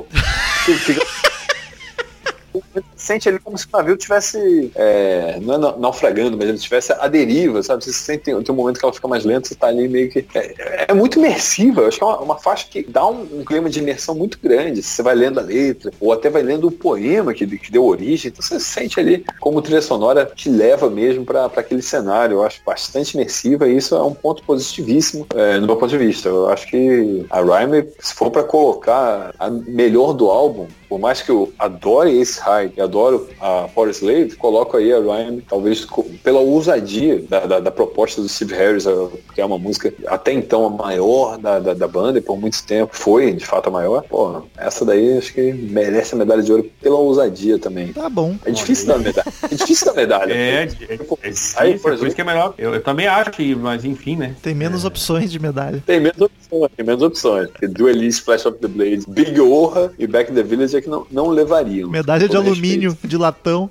Ah, também não. Muito boas, mas é, é o nível de exigência, tem que entender isso, é o nível de exigência que tem. É aquilo que eu falei, se a gente pegar as oito faixas que o Iron Maiden mantém em boa parte da carreira como, como padrão ali, né? Quatro do lado A e quatro do, do lado B, você vai pegar, sei lá, Number of the Beast. Aí você vai pegar, por exemplo, que é um álbum mais famoso da banda, que não, definitivamente não, não entra ali entre os meus favoritos, mas ele tem ali Invaders, Children of the Damned, The Prisoner, 22 Acacia Avenue, Number of the Beast, Run to the Hills, Gangland e Hello Be by the Name. Pô, você pega mais do que quatro aí facilmente. Cara, só Tem de, dificuldade. só de tu ler o, É. o, o set list do Number, eu já fico balançado se não é meu favorito em vez do Seventh Sun. Porque é uma atrás da outra, é muito foda. Mas aí você pega o Seven Sun, tem Moonchild, Infinite Dreams, Can I Play With Madness, The Evil That Men Do, Seven Sun, of Seven Sun, que é maravilhoso, também The, the Prophets, The Clairvoyant e Only the Good Die Young, que é um pouco falada, mas é bem legal também. É, é difícil, porque você pega mais do que quatro facilmente, sabe? Aquelas músicas que seriam singles, é, e que muitas vezes foram singles mesmo. É difícil, cara, é difícil escolher isso, porque tem, tem, tem, alguns álbuns que te deixam mais na dúvida de quais, quantas faixas você jogaria ali para um best off. Cara, até o, o Fear of the Dark, que eu vejo muito fã reclamando, pra mim é muito bom. Tem o Fear of the Dark, Wasting Love, a Afraid to Shoot Strangers e Be Quick or Be Dead. Tipo, tem quatro já que eu acho absurdo também. Pois É, esse é- mas esse é um problema bom. É bom quando a banda te dá tantas opções. Eu acho, assim, sou- novamente digo, sou suspeito pra falar, porque eu sempre coloquei como minha banda favorita. Mas Tamo reclamando Somara- de barriga cheia. vamos recomendo. Aí vai ser, exatamente. Porque é tanta música boa que a gente fica falando, pô, essa meiuca do, do Power Slave talvez não seja tudo isso, porque a gente sabe que poderia ser mais. Queridos ouvintes, como de costume, todo podcast de álbum, cada um dos presentes aqui dá uma nota 0 a 10 caveirinhas pro disco. No final a gente soma, divide, faz a média, vê a nota que o site deu para o álbum. Estamos no tema Olimpíadas, mas se a gente der nota só em medalha, vai quebrar muitas pernas aqui. Então começa sempre com mais suspeito, Guilherme, de 0 a 10 caveirinhas do Crazy Metal Mind, quanto dá para o Power Slave. Olha, se me perguntasse antes de, de conversar com os senhores, eu ia dizer sempre sem pensar muito. Eu ia falar, pô, nota 10, nota, nota 10, nota Mas chama Agora, nota. agora, agora, conversando eh, por, por- por mais de uma hora, pensando aqui sobre as faixas, talvez não seja uma nota 10, olha só. Caralho, os ouvintes vão nos odiar muito. Do nível de exigência, gente. Do nível de exigência que, que, eu, que eu tenho, que eu acho que em alguns outros álbuns, comparado com a discografia do próprio Iron Maiden, não comparado com outra discografia, porque esse é um álbum que bate de frente com qualquer álbum de qualquer banda e pra mim vai ser melhor. Tô dizendo do álbum que me levou pra dentro do, do mundo do heavy metal que tem um carinho enorme. Eu colocaria, pô, vou- não vou ser tão injusto, vou jogar lá pra cima, vou botar uma nota, vamos ver, foi isso, nota, nota 9, nota 9. Não botei o 10. Tá bonito. Fiquei, eu já confesso que fiquei feliz. Objetivo atingido. Botou uma pulga atrás da orelha. É isso. A semente da dúvida foi plantada. Foi. Foi. Na lista que eu tinha feito recentemente, eu coloquei ele em quarto lugar. Então Ah, eu eu, quero- já tinha, tinha tido alguma quero- reflexão, colocava quero- outros três. Eu quero saber o seguinte, Guilherme. Que lugar ficou o Seven Sun nessa lista aí? Nessa lista, o Seven Sun ficou em segundo. Ah, daí eu gostei. Então tá, tá, tá bom. Seven Sun. Que Não, tá, tá em segundo. Que é o primeiro lugar racionalmente, né? Porque o Brave New World ficou na frente pra ele por causa do sentimento. É verdade. Pra mim, Eu o Seven Sun é o melhor mesmo. Eu faço essa ressalva sentimental porque eu acho necessária, porque é, que eu acho que o, o- subjetivo conta. O subjetivo conta. Claro. né? Acho que não sou nenhum técnico, não, não sou músico, não toco nada. Eu sou um fã e gosto de, de música e tal, mas não sei tocar nada e tal. Tô nem falando méritos técnicos, mas eu acho que, que os méritos subjetivos são importantes e, assim, subjetivamente falando, o, o Brave New World foi muito importante pra mim pelo momento que foi e é um álbum que eu gosto muito. Se a gente pegar a tracklist dele, tem músicas que, que são muito, muito interessantes. Mas, assim, batendo com os clássicos como Somewhere in Time e o Seven Sun, ah, não, eu tô olhando aqui minha lista, o Seven Sun foi em terceiro, hein? Ih, rapaz! Vamos parar de falar, senão ele baixa mais. Falei pra ver, foi em terceiro com, com o Samuel em segundo. Mas eu acho que essa. Pode mudar, pode mudar essa lista a qualquer momento.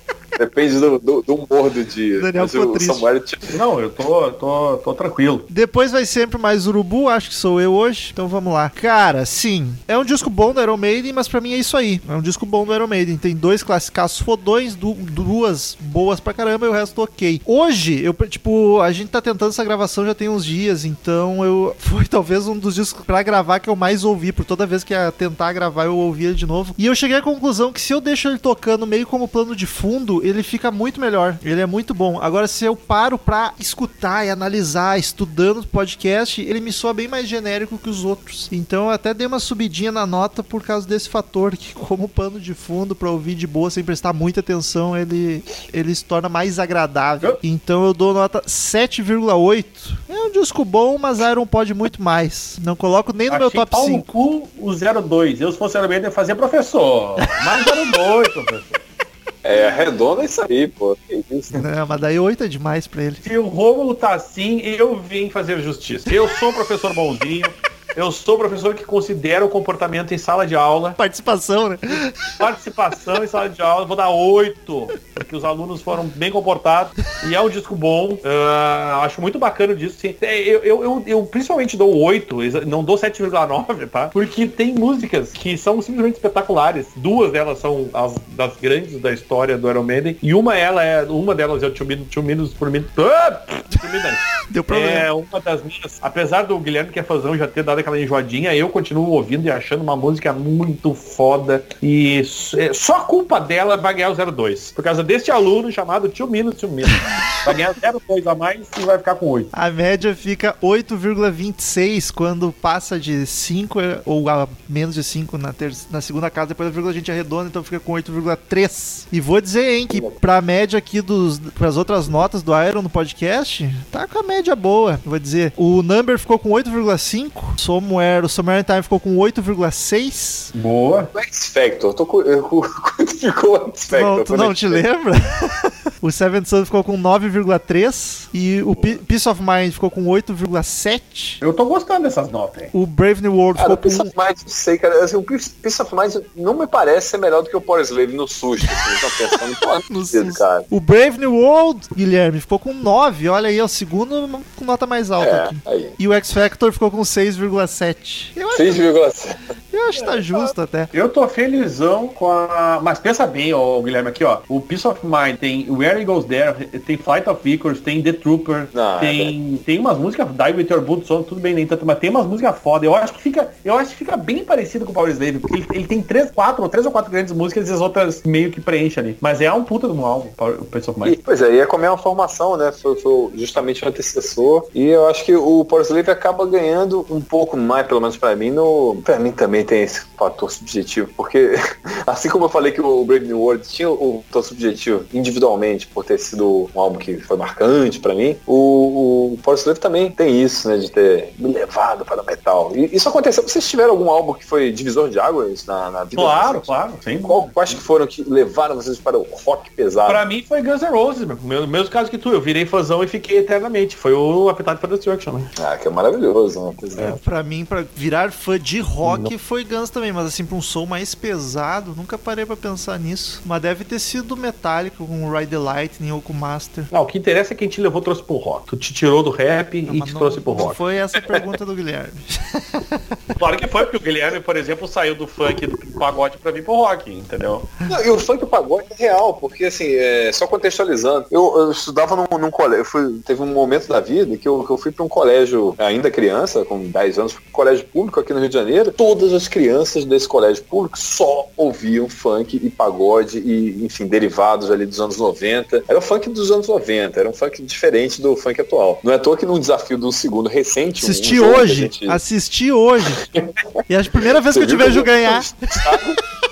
Por conta disso, eu, eu tinha essa bagagem. Eu, eu ganhei ali, que eram músicas que foram marcantes. Mas aí chegou um momento da, da minha vida que minha irmã, que era muito roqueira, assim, trouxe um CD aí, e eu falei, pô, que negócio é esse? Vou ouvir. Aí foi uma paixão pro primeira ouvida, o Power Slave, levando pro, pro metal. Teve o Raimundos também, o Lavô tá novo, álbum do Raimundos, é, ali bem do, do auge, segundo álbum de, de carreira deles, que me levou também pra esse rock nacional, hardcore ali também, mais cantado em português. Mas foram dois álbuns que foram fundamentais nessa minha guinada para o rock. É E acho um- que é importante, é até interessante saber dos ouvintes é, o que, que eles pensam sobre isso.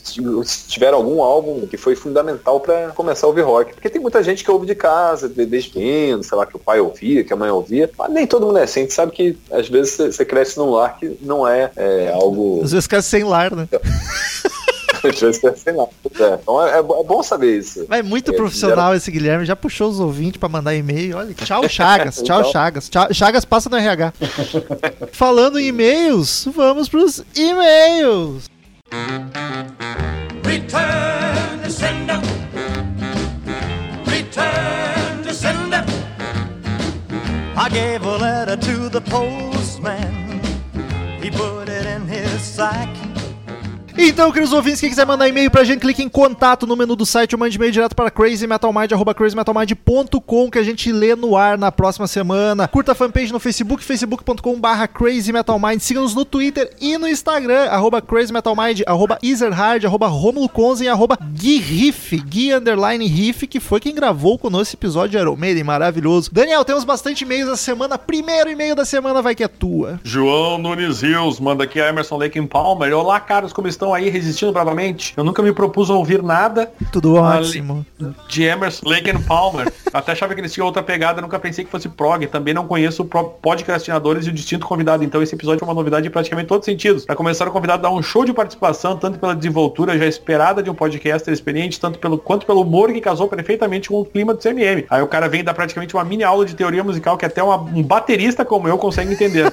Foi bonito, Mas foi por que, bonito. que baterista, por que, que bateri- baterista gostaria de aula musical?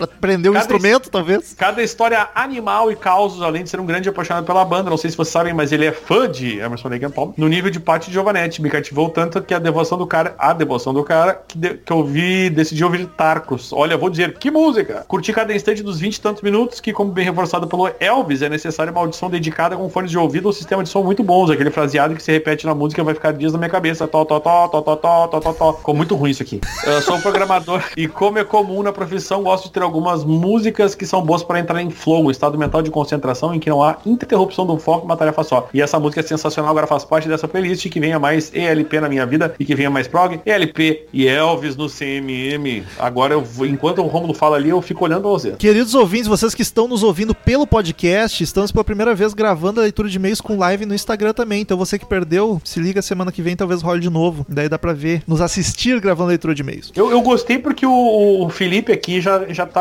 já tá com- dizendo que esse cara foi sensacional, Elvis. Olha aí, ó. Já tem elogios aqui durante. Olha que interativo isso. aqui. É, é, Daniel, mas vamos tentar não fuder com o editor. ah, eu quero. Mas a minha ideia é essa Que eu mesmo. vou ter que editar a leitura pra botar no episódio. Próximo e-mail de Oscar Romão, nosso querido ó, ouvinte lá de Portugal com esse nome peculiar. Olá, meus amigos, a respeito da dúvida que deixei no primeiro e-mail, sou brasileiro e resido em terras... No último. No último, é verdade. Sou brasileiro e resido em terras lusitanas há dois anos e meio. Acompanho vocês há mais ou menos um ano, quando estava procurando podcasts relacionados Oh. a Los Hermanos, em meias risadas e sempre ótimas colocações do Rômulo. Ai, muito obrigado. E referência inteligente do Chagas foi paixão à primeira ouvida. KKK. Cara, não pode colocar 3Ks. Dica que eu te dou. Bota 2 ou de 4 pra cima. 3K é perigoso. É engraçado como considero vocês como amigos, mesmo sem conhecê-los pessoalmente. Pago pau para toda a equipe, vocês são foda. Me tornei padrinho e como moro em outro país, gostaria de saber se consigo pagar através do PicPay. Olha a dúvida de padrinho aí. Não, não consegue, infelizmente não consegue. É padrinho e PicPay. Pois faço todas as minhas blá. Se sim, mandem. É isso aí. No mais, grande abraço e até a próxima. Muito obrigado.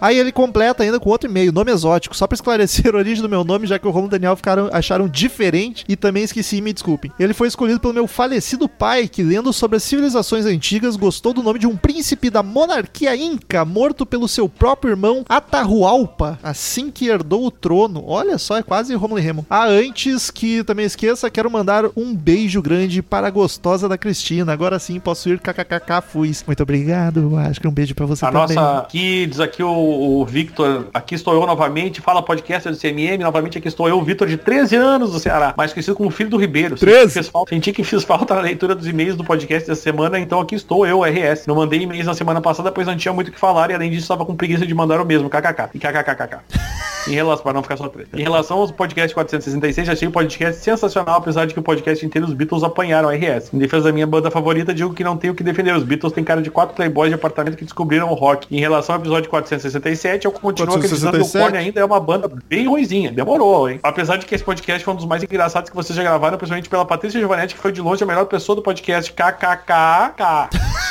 Ainda acredito que a Patrícia é um amor de pessoa, mas esse podcast ela revelou um lado totalmente diferente KKKK. Continue assim, RS. Além disso, vou fazer o papel de ouvinte chato e trazer mais uma sugestão dessa vez por mais um episódio de Who. Essa banda é simplesmente fantástica, talvez no meu top 3 de bandas brigando com Pink Floyd pela terceira posição, mas não é só por ser uma das minhas favoritas, e sim porque podcast The Who do CMM é garantia de um podcast, podcast bom. O papo rende muito nesse podcast, basta ouvir os outros dois que tem na banda, além de que descubro muita coisa nova nesse podcast. Se for sugerir um álbum específico, diria que eu tome algo muito bom. Geralmente ouço lendo as letras, que também são ótimas. Enfim, desculpa pelo textão e vou tentar manter a regularidade nos próximos casts. Um abraço até mais. Meu pessoal, Deus. escreve.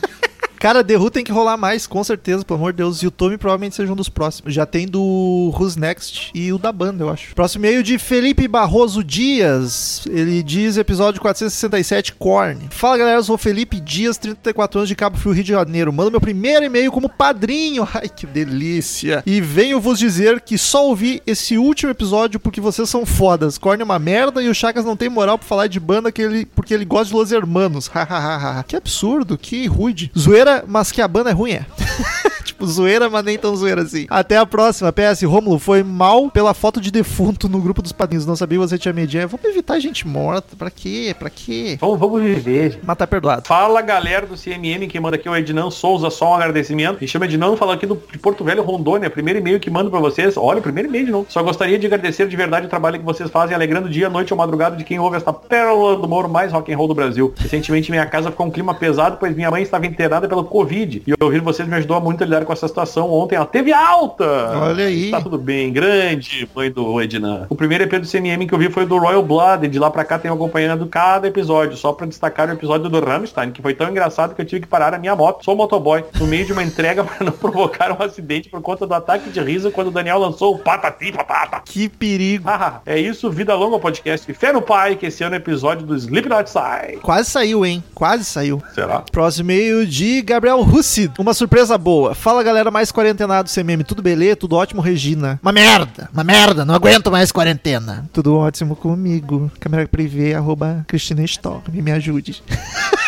Que episódio foda do Korn, Chagas novamente destruindo e a Paty veio com sangue nos olhos pra cima do Daniel. Agora gostaria de informar que depois de um tempo me tornei padrinho. Muito obrigado, Gabriel. Agora sim estou ajudando o CMM não só como ouvinte. Façam isso todos vocês. Valeu, rapaziada, e O sucesso. Gabriel tá aqui, ó. Gabriel tá aqui. Olha que bonito, ouviu ao vivo. O Carlos Lima diz aqui o follow do líder Korn, capa do disco. Olá pessoas lindonas que estão lendo esse e-mail. Estou passando aqui só para fazer um comentário extremamente nerdão sobre a capa maravilhosa desse disco que não consegui gostar. Apesar de geralmente ser acreditado somente o lendário Todd McFarlane, a capa foi desenhada pelo também incrível Greg Capullo, que também desenhou o Spawn de 93 até 2000 e Batman no New 50 quarto final do McFarlane, dando seu estilo característico com cores do Brian Haberlin, que assim como todo colorista de quadrinhos não é conhecido por ninguém. Todos eles artistas da Image na época, exaurindo toda essa energia tosca das HQs dos anos 90 que eu amo e odeio ao mesmo tempo. Agradeço pela atenção e essa informação inútil e vinda logo ao CMM, atenciosamente Carlos Lima, muito obrigado, Olha meu amigo. Anotado. Carlos Lima que jogou GTA comigo semana passada. Eu fiquei Olha muito que- louco. A gente fez uma chamada com os ouvintes, fiquei muito louco de bêbado. E aí tava chorando que eu queria jogar GTA, não tinha amiguinhos, uns quatro ouvintes entraram e jogaram comigo, não conseguiam fazer nenhuma missão porque eu tava muito bêbado. Próximo e-mail de Katia Klippel, assunto corne e sotaque paranaense. Olá, CMMers, tudo bem? Tudo ótimo. Maravilhoso episódio do Korn, Follow the Leader. Além de ser muito engraçado, me despertou curiosidade sobre a banda. Nunca tinha dado muita atenção por ter criado, ainda na adolescência, uma impressão de que a banda que era uma banda de gente triste. Mas qual banda de new metal que não é de gente triste, não é mesmo? Eu me incluo nesse grupo, pois cresci entre os anos 90 e 2000. Brincadeiras à parte, o som é bem bom e estou curtindo. Sobre a dúvida levantada no episódio qual o sotaque paranaense, como nascida e residente no estado do Paraná, preciso me pronunciar. O sotaque é dividido entre regiões e, na sua maioria, se assemelha muito com o interior do Rio Grande do Sul, vez que grande parte dos imigrantes vieram daí. É o popular bem louco, bastante vaca grande.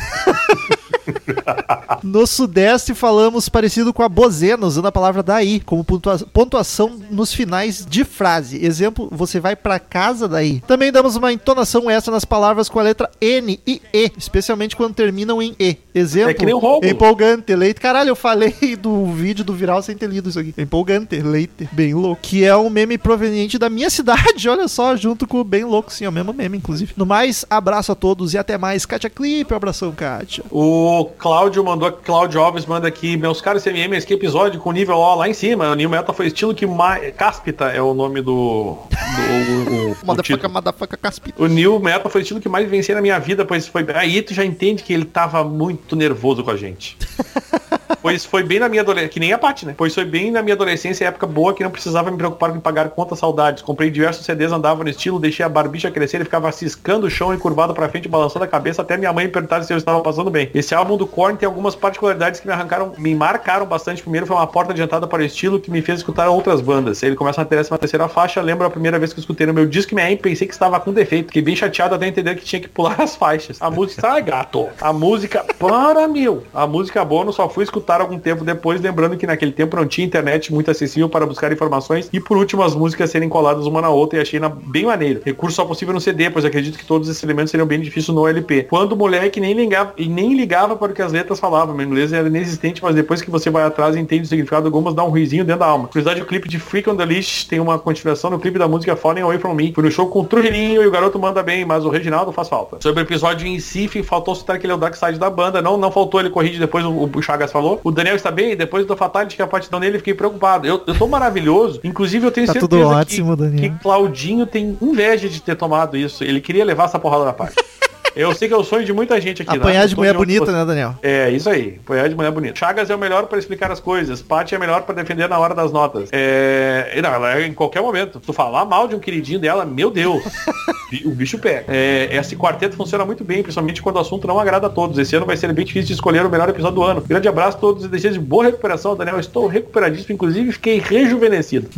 Próximo e-mail de Esdras Mateus, assunto podcast 432 e 459. Sei lá quais são. E aí, pessoal do CMM, tudo bom com vocês? Tudo ótimo. Mandando e-mail pra falar do meu podcast favorito até agora sobre experiências musicais. O mais engraçado de todos, com uma história mais foda que a outra. Anderson Gaveta com certeza é o melhor convidado que já ouvi junto com Gustavo Chagas. Aliás, os dois merecem gravar juntos mais vezes. Gaveta nos deu três bolos seguidos. Aí gravamos sem ele essa semana, paciência. A história da. Mas ele tinha desculpa boa em pelo menos uma delas. A história da amiga da namorada do baterista me fez morrer de rir e pra piorar a situação dela, dando em cima do gaveta e a namorada dele chegando Além disso, falo também do, do podcast sobre Pearl Jam Yield. É demais como a Patrícia é apaixonada pela banda e deixa isso bem claro, kkk. Tem que botar mais K, gente. KKKK.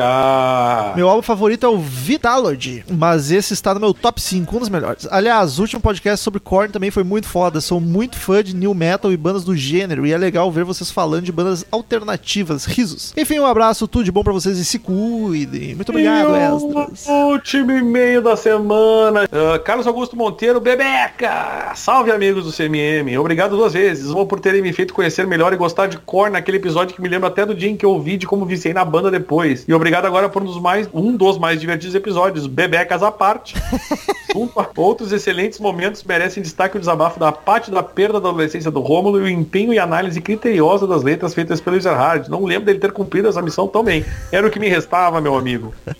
No mais, Corne é foda. Ah, menção honrosa também o episódio do LP Com ótima participação do meu contemporâneo de UFRJ Elvésio. Me diverti horrores ouvindo suas histórias, ó- ótimas histórias. Um abraço, meus queridos. Carlitos, era isso os e-mails da semana, agora estamos focados em vocês, meus queridos. Acabaram os e-mails, queridos ouvintes. Até semana que vem, outro podcast sensacional, em outra leitura de e-mails maravilhosa, em outra live, talvez. E tchau!